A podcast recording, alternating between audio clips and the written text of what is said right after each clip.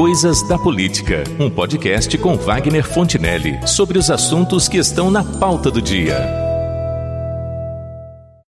No último dia 19 de setembro, o Ministério da Educação divulgou os dados sobre o Censo da Educação Superior em 2018. E em relação a esses dados, o que desperta mais a atenção dos especialistas está relacionado à oferta de vagas. Pela primeira vez, o número disponível de vagas nos cursos de graduação à distância superou o total daquelas que são oferecidas para o ensino presencial. Não é de agora que as instituições privadas de ensino superior pressionam o MEC pela expansão dessa modalidade. Para as particulares, principalmente, mais do que uma questão pedagógica, essa é uma opção econômica e comercial, já que o ensino à distância proporciona resultados financeiros muito melhores do que o ensino presencial. E diante disso é que cabe perguntar: a que tipo de interesse o ensino não presencial atende? Quem são os grandes beneficiários dessa modalidade? Os alunos, as instituições particulares de ensino ou o país? Em 2018, a rede presencial ainda recebeu mais novos alunos 28% do total, do que a rede à distância, que recebeu 21% do total. Mesmo assim, no ano passado, o país ofereceu mais de 7 milhões de vagas na modalidade à distância, contra 6,3 milhões no ensino presencial. Segundo o MEC, essa é uma tendência mundial que deve se consolidar também no Brasil. Mas será mesmo? Para mais esclarecimentos sobre essa um tanto nebulosa questão, estou ao lado do professor Jefferson Manhães de Azevedo, que é graduado em Engenharia Elétrica, mestre em Informática e doutor em Engenharia de Sistemas e Computação. Mas que nesta oportunidade conversará comigo como reitor do Instituto Federal Fluminense, conhecedor que é e sempre interessado nas questões que envolvem a educação em nosso país. E como essa conversa promete ser alentada pela relevância do tema, para não fugirmos ao formato comum deste podcast, vamos dividi-la em dois tempos. A primeira parte nesta semana e a segunda na próxima edição. Primeiramente, professor Jefferson, muito obrigado pela gentileza de me receber em sua agenda, que imagino não deve ser pouco congestionada. Agora, tratando especificamente dessa questão relativa à expansão do ensino à distância, eu gostaria de ouvi-lo em primeiro lugar sobre o seguinte. Quando o MEC declara que a migração do ensino presencial para o ensino à distância é uma tendência mundial e que também deve se consolidar no Brasil, que leitura nós devemos fazer disso? Seria possível imaginar que em algum lugar do futuro o ensino à distância poderá substituir o ensino presencial com vantagens e melhor qualidade? Bom, Wagner, primeiro é um prazer estar aqui conversando sobre esse assunto instigante da educação.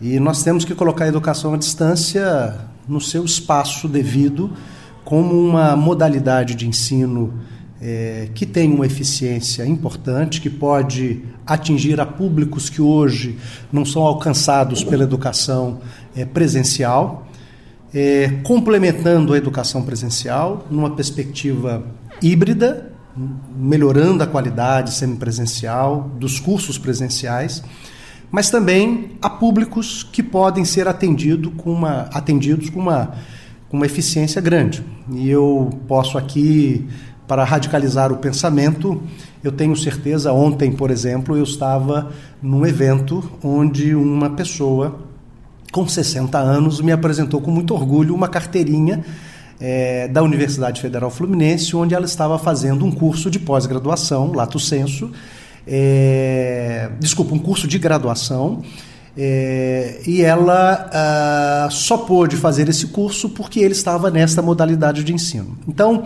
o que nós temos que tomar cuidado é de não achar que a educação à distância é a solução para os problemas estruturantes desse país. Mas um país continental como o Brasil, com distâncias tão alargadas em que a maior parte da população não está próximo a uma instituição que oferta, ou boa parte da população não está próximo é, do local que se oferta presencialmente educação. E eu falo próximo porque, às vezes, 50 quilômetros é, em São Paulo, em linha reta, não significa que você consegue percorrê-lo num prazo menor do que duas ou três horas, especialmente se você depender de, de, de, de um serviço público de, de transporte. Também com a complexificação é, do mundo do trabalho, é, onde é, o, o, a dedicação ao trabalho, os horários hoje são completamente diferentes do que eram há 20 ou 30 anos, onde você tinha um horário de entrar, um horário de sair, as suas jornadas eram mais, é, é mais programadas. Hoje, com toda a, a dinâmica do mundo do trabalho, exige que você tenha que estar numa formação, numa segunda, numa terceira, numa quarta formação e nesses casos, a educação à distância também pode ser uma boa, uma boa é, resposta. De fato, a educação à distância está crescendo muito e nas universidades internacionais as tecnologias estão fazendo parte dos processos educacionais. É, entretanto, nós temos que saber para quais públicos elas são importantes.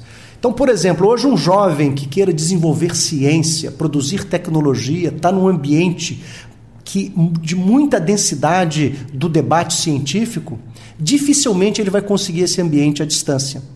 Mas como eu disse, para um outro público que quer fazer a segunda, a sua terceira graduação, que pela sua distância geográfica não pode estar próximo por limites econômicos ou da sua dinâmica de trabalho. A educação à distância pode ser uma alternativa importante.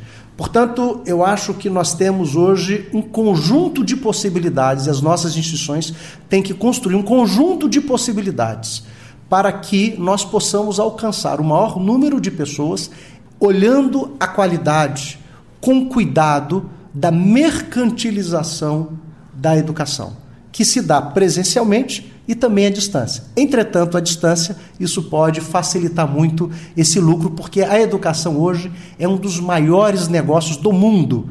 Portanto, a, a mercantilização do processo educacional é, é, também uma preocupação quando ele não está atrelado à qualidade. Quero aqui fazer jus que existem muitas instituições particulares de extrema seriedade e que podem oferecer também qualidade na sua atuação educacional. Entretanto, nós também encontramos outras que uh, não estão hoje adequadas ao mínimo que nós entendemos de qualidade para não ser uma expectativa frustrada.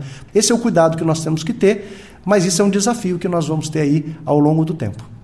Não seria mais razoável supor que o ensino à distância se presta mais aos cursos de extensão ou aperfeiçoamento do que aos cursos de graduação, mesmo que nas graduações algumas disciplinas possam ser ministradas à distância?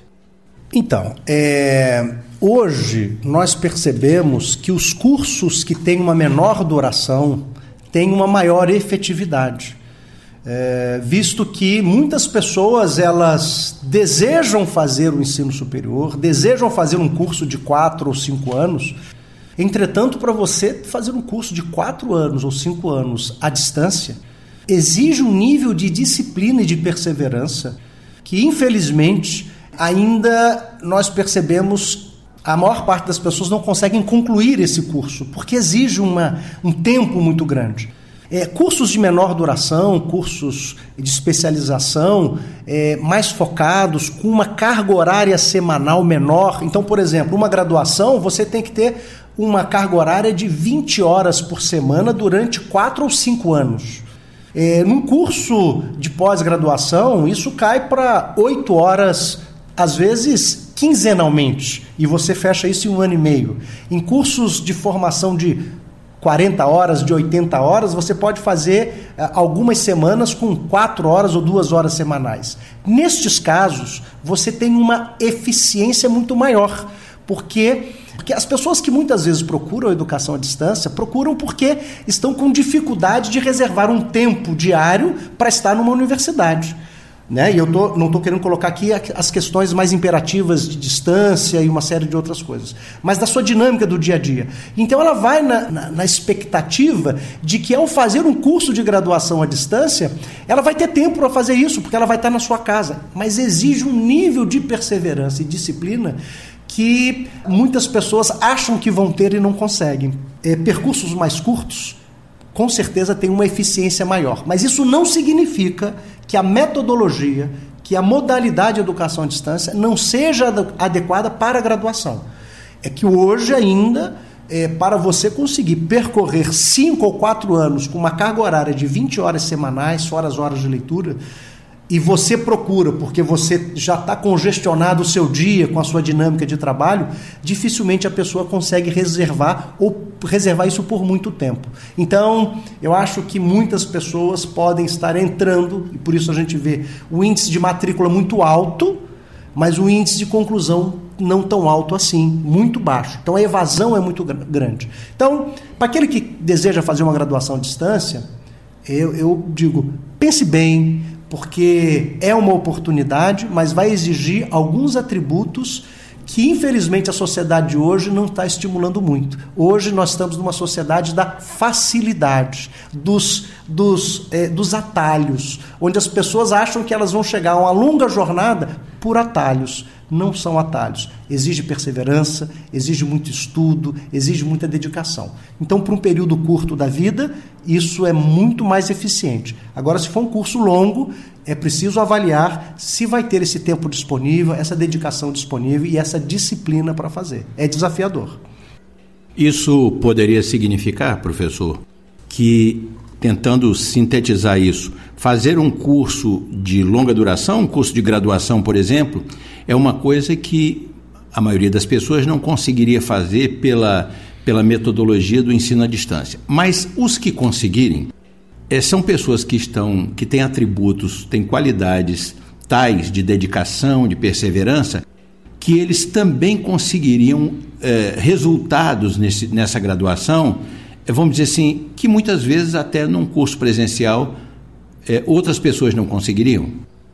Então, Wagner, é, a questão é que, às vezes, num curso presencial, você constrói laços, você constrói amizades, e muitas vezes você encontra mais pessoas que podem ajudar você a não desistir. O, índice de evasão nos cursos presenciais também não é baixo no Brasil, é maior do que 50%.